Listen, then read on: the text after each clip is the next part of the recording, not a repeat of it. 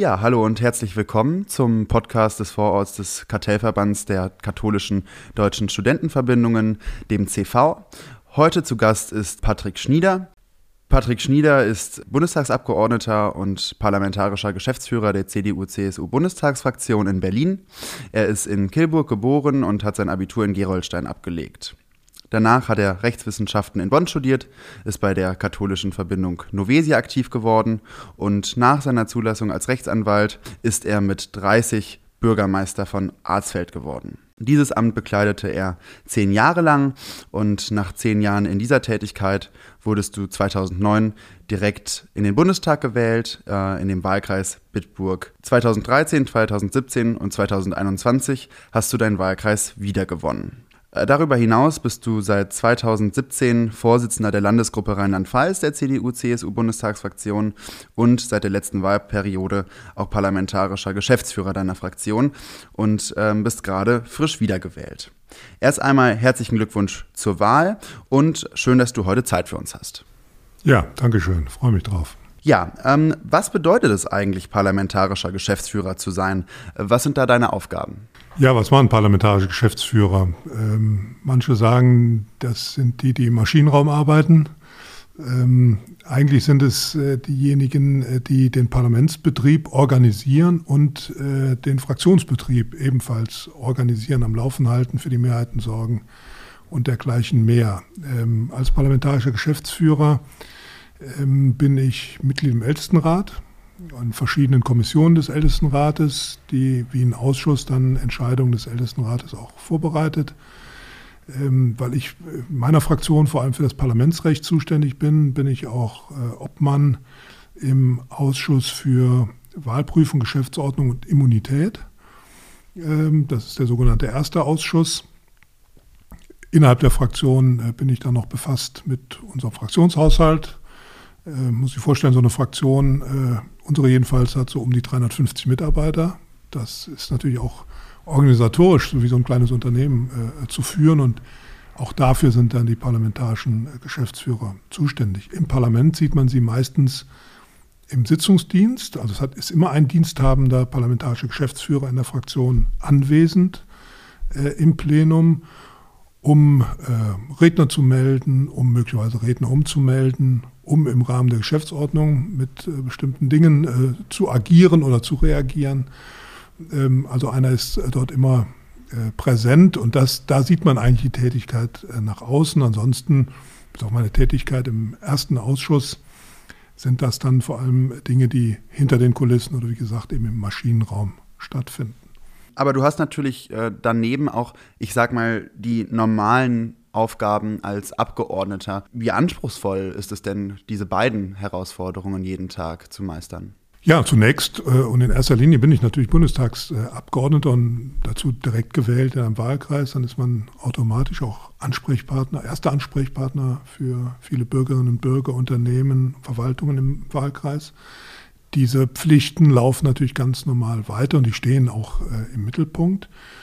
Ähm, ich habe also ganz normal mein, mein MDB-Büro auch äh, dort laufen mit äh, wissenschaftlichen Mitarbeitern, die zuarbeiten, die vorbereiten, ähm, die sich um Belange des Wahlkreises äh, kümmern. Aber in der Tat, äh, daneben gibt es natürlich dann die besonderen Aufgaben äh, in der Geschäftsführung.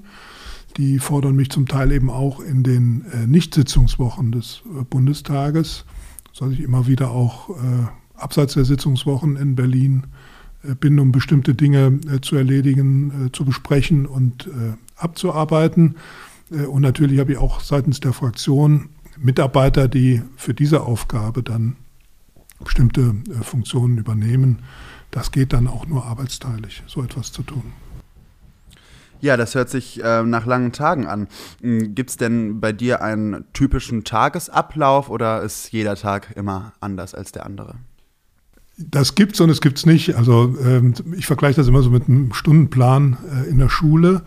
Es gibt so eine Art, so einen Rahmenablauf, der ist auch bei allen Abgeordneten gleich. Äh, bei den parlamentarischen Geschäftsführern kommen ein paar Dinge noch äh, dazu. Aber trotzdem sieht jede Woche anders aus, weil immer irgendetwas passiert und man dann reagieren muss. Das macht auch einen Teil des Reizes aus, muss ich offen dazu sagen. Äh, das macht die Abwechslung aus, das, das Ungewisse zum Teil auch, auf das man dann äh, reagieren muss. Äh, in Sitzungswochen ist das Gerüst eigentlich das eines sag mal, normalen Abgeordneten. Wir haben dienstags Arbeitsgruppensitzungen, vormittags dann fangen um die Mittagszeit Gremiensitzungen an, kulminierend in der Fraktionssitzung 15 Uhr. Äh, Mittwochs Ausschusstag und Mittwochmittag beginnt eigentlich das Plenum schon, das dann bis Freitagabend durch, fast durchläuft. Also oft äh, gerade in der Mitte oder zum Ende der Wahlperiode sind es dann auch die Donnerstage bis tief in die Nacht. Als parlamentarischer Geschäftsführer bin ich in meiner Fraktion jedenfalls auch im äh, geschäftsführenden Vorstand. Und, äh, und im Vorstand der Fraktion, diese Gremien tagen dann schon montags. Und wir haben auch immer eine Geschäftsführerrunde äh, vorgeschaltet um äh, die Woche zu planen, um strategische Überlegungen anzustellen. Da haben wir Sitzung des geschäftsführenden äh, Fraktionsvorstandes, Sitzung des Fraktionsvorstandes. Als Landesgruppenvorsitzender habe ich abends dann meine Landesgruppe noch äh, zusammen. Das kommt also äh, insgesamt an Terminen äh, noch dazu.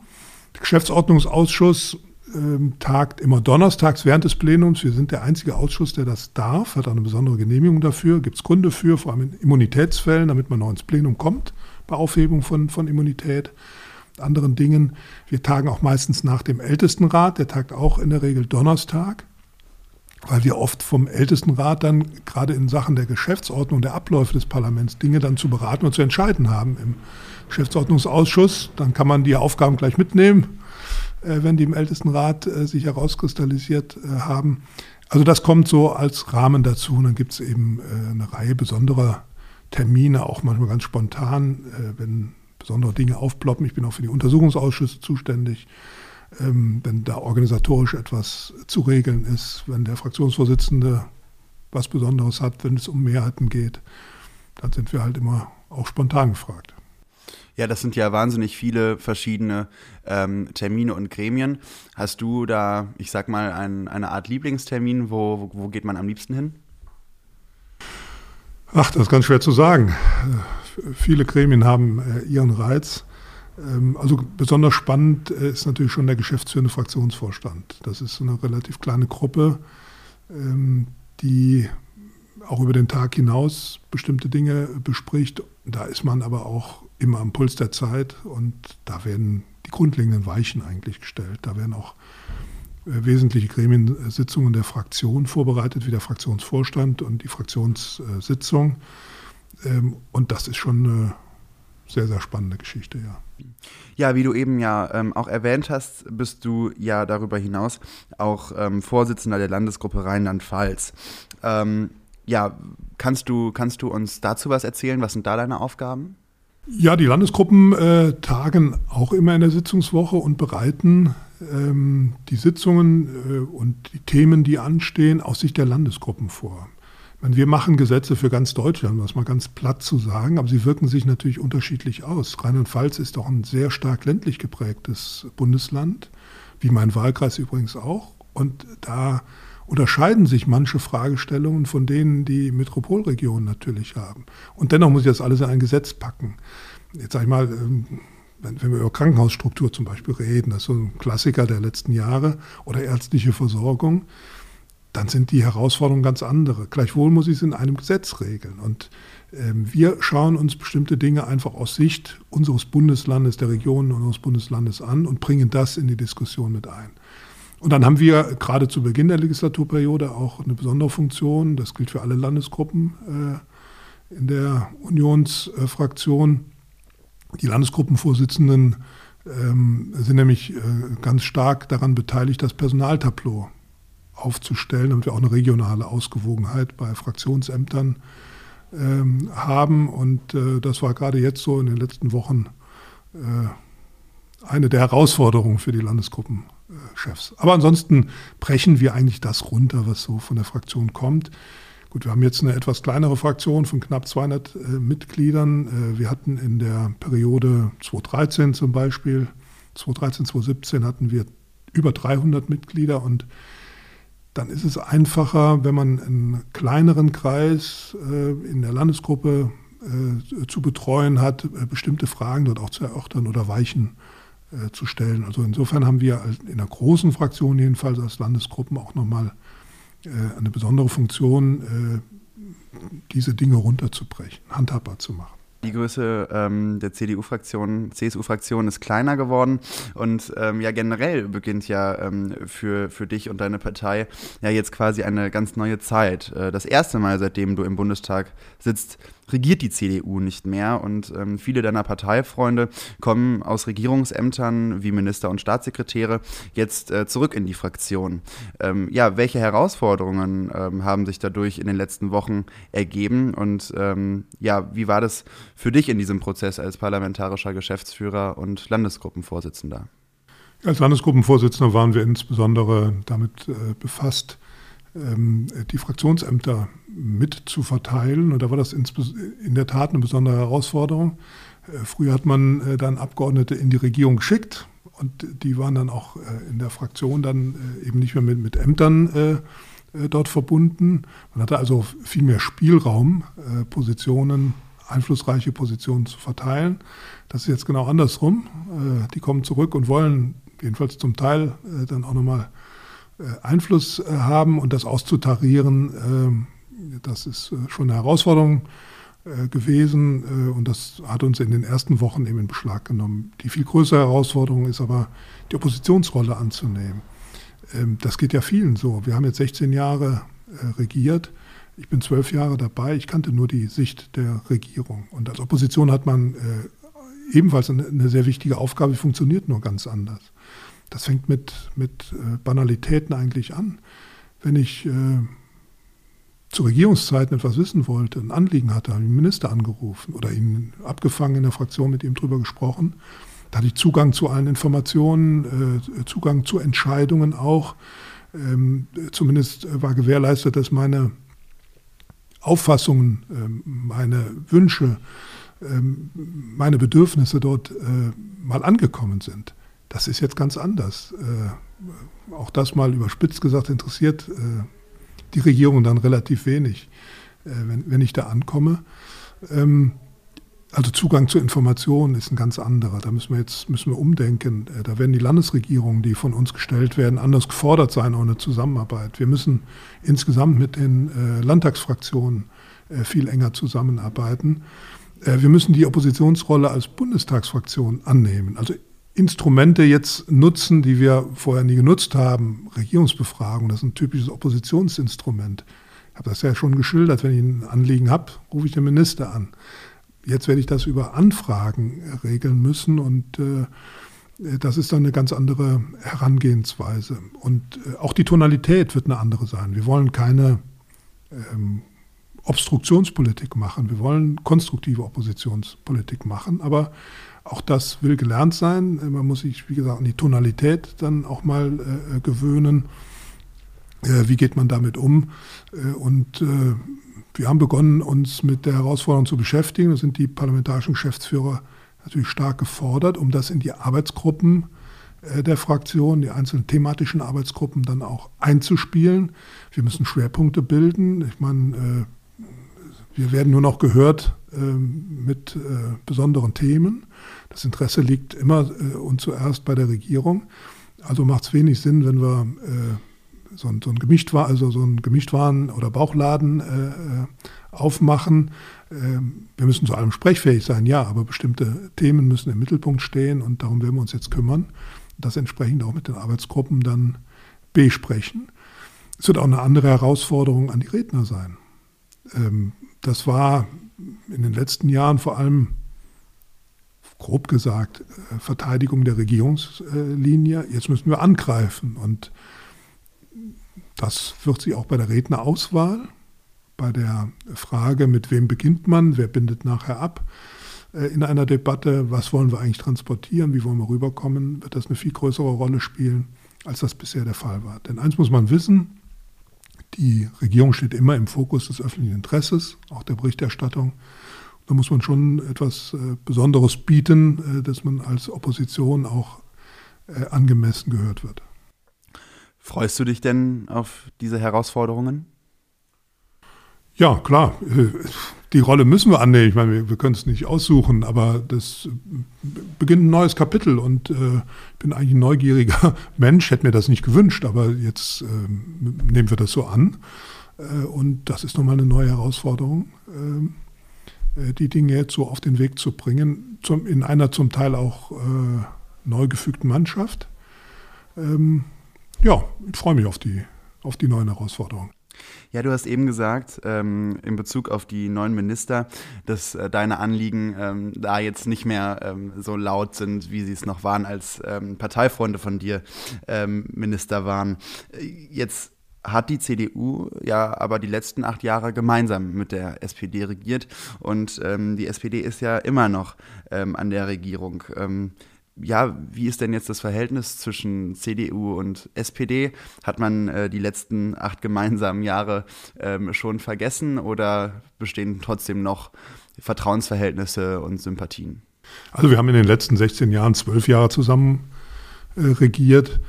Ähm, die letzte Legislaturperiode äh, war schon ein ziemlicher Krampf. Ähm, das wäre auch nicht meine erste Wahl gewesen. Ich hätte mir damals äh, Jamaika viel lieber gewünscht hat leider nicht funktioniert. Und vor allem die letzten ein, zwei Jahre waren, waren ganz, ganz, ganz schwierig mit der SPD, auch im Binnenverhältnis. Gleichwohl gibt es natürlich zu einzelnen äh, Abgeordneten, das gilt auch äh, für die Grünen und die FDP, gute Kontakte. Äh, will ich sagen, freundschaftliche Kontakte, aber manchmal ist es kurz davor. Also natürlich versteht man sich auch persönlich gut, aber ähm, das ist dann so im äh, im Alltagsgeschäft doch noch etwas anders. Man, natürlich kann ich mit denen darüber reden, aber ob, ob das dann sich in einem äh, Ergebnis niederschlägt, ist eine, eine, zweite Frage. Da ist man doch in der Regierung sich einander näher als mit äh, Kollegen von der Opposition. Also persönlich funktioniert das in, in vielen Fällen, aber die äh, Koalition, insbesondere die SPD, hat doch hier einen ganz anderen Weg äh, eingeschlagen und der Umgang mit uns, das konnte man in den letzten Tagen ja äh, erleben, ist dann doch ein etwas anderer geworden. Ich sage nur das Stichwort Sitzordnung. Da gar nicht nur das Ergebnis, sondern auch die Art und Weise, wie man das eingetütet hat, sind eigentlich kein guter Stil, wie man miteinander umgeht, egal ob man Regierung oder Opposition ist. Das haben wir in der Vergangenheit auch in anderen Fragen äh, so nicht praktiziert. Ja, ähm, interessanter Einblick, ähm, gerade in Bezug auf die neue Sitzordnung. Ähm, kannst du vielleicht äh, zu dem Thema noch ein, zwei Worte verlieren? Ja, äh, die FDP hat das äh, gleich zu Beginn der Legislatur vor der Regierungsbildung noch geäußert. Äh, man möchte in die Mitte des äh, Plenums rücken. Wiewohl man jetzt 70 Jahre in der Bundesrepublik diese gewohnte äh, Sitzordnung nach dem Rechts-Links-Schema, und da waren die FDP von Anfang an auf der rechten Seite, ähm, dass man das aufbrechen wollte. Hintergrund, das ist auch so gesagt worden, man möchte nicht neben der AfD sitzen. Dafür habe ich auch großes Verständnis. Das ist wirklich äh, schwer zu ertragen manchmal, was da kommt. Das kriegen wir ja zum Teil auch mit, aber wenn man direkt daneben sitzt, ist das wirklich manchmal schwer zu ertragen. Aber das gilt für alle im Parlament. Und das kann nicht das Argument sein, warum ich eine Sitzordnung jetzt mal ändere. Der wahre Grund ist, glaube ich, ein anderer. Die Regierungs- äh, Fraktionen möchten gerne prominent in der Mitte des Plenums sitzen. Das generiert natürlich auch andere Fernsehbilder, man hat eine andere Aufmerksamkeit, man kann die Mitte für sich beanspruchen und man drückt die komplette Opposition, muss sich dieses Bild nur mal vorstellen, komplett an den Rand. Und das halte ich für unangemessen. Äh, da kann man äh, die Historie auch bemühen, hat der Wissenschaftliche Dienst des Bundestages auch äh, getan. Danach äh, hat die FDP sicherlich bisher keinen falschen Platz äh, dort eingenommen. Ähm, man kann auch über äh, Veränderung reden. Kann, man, kann man alles tun? Ob das im Moment die wichtigste Frage ist, die wir im Bundestag zu regeln haben, möchte ich doch sehr bezweifeln, haben die Menschen, das ist meine Erfahrung, überhaupt kein Verständnis für. Was aber überhaupt nicht geht, ist die Art und Weise, wie man das jetzt gemacht hat. Einen Tag vor Beschlussfassung, vor dem letzten Tag vor Weihnachten, hat man den Antrag eingebracht, über die Sitzordnung äh, abzustimmen. Und zwar als ohne Debattenpunkt. Also es war gar keine Debatte dafür vorgesehen. So heimlich still und leise sollte darüber abgestimmt werden und durch. Und dann kann man über Weihnachten den Plenarsaal umbauen. Äh, und im neuen Jahr ist dann die neue Sitzordnung da. Und das finde ich geht überhaupt nicht. Das ist eine Missachtung äh, des Parlaments. Ähm, in zweifacher Hinsicht. Ähm, so etwas ohne Debatte nach, nach Änderung nach 70 Jahren seit Beginn der Bundesrepublik einfach so heimlich still und leise durchzuwinken, äh, geht nicht. Und der zweite Punkt ist, da spreche ich jetzt auch wieder als Geschäftsführer, Fragen, die das Parlament als Ganzes betreffen, vor allem organisatorische Fragen, werden immer, AfD lasse ich jetzt mal außen vor, möchte die jetzt äh, auch nicht vergleichen mit den anderen, aber das, das, sind typische, das wäre typische AfD-Politik. Ähm, Fragen des gesamten Parlaments werden immer erst im Ältestenrat besprochen. Man versucht immer einen Konsens zu finden äh, in solchen Fragen. Das ist überhaupt nicht passiert. Hat man nicht mal den Versuch unternommen, sondern hat es, wie gesagt, einen Tag vor der letzten Sitzung hat man es äh, auf die Tagesordnung gehoben, ohne Aussprache. Und dem haben wir natürlich dann äh, sofort widersprochen, haben eine Debatte aufgesetzt. Entscheidung ist jetzt gefallen und äh, damit werden wir uns jetzt äh, abfinden müssen. Aber ich finde, das ist schlechter Stil und das ist Respektlosigkeit gegenüber der Opposition. Ja, vielen Dank, äh, lieber Patrick, für deine spannenden Einblicke und Antworten bis jetzt. Eine Abschlussfrage hätte ich noch, nämlich, was versprichst du dir von den nächsten vier Jahren? Was willst du erreichen für, ähm, ja, für, für dich, für äh, Deutschland und natürlich auch für die CDU? Naja, das große Ziel ist natürlich jetzt, die Oppositionsrolle möglichst schnell auszufüllen wirksam auszufüllen, eine starke Opposition äh, zu werden. Ich hoffe, dass meine Partei und äh, die Bundestagsfraktion wieder auf die Beine kommt, äh, möglichst schnell und eine gute Opposition ist, dass wir Streitereien, Uneinigkeit hinter uns lassen und dann in vier Jahren eine reelle Chance haben, bei der Bundestagswahl das Blatt auch wieder zu wenden, jedenfalls auf Augenhöhe zu sein, thematisch, personell, inhaltlich mit den Regierungsfraktionen und dann möglichst gut äh, abzuschneiden, am liebsten natürlich dann wieder Regierung bilden zu können. Das war Patrick Schnieder, Bundestagsabgeordneter aus Rheinland-Pfalz und parlamentarischer Geschäftsführer der CDU-CSU-Bundestagsfraktion. Lieber Patrick, vielen Dank für deine Zeit und dir für deine Arbeit und persönlich alles Gute. Vielen Dank. Vielen Dank auch.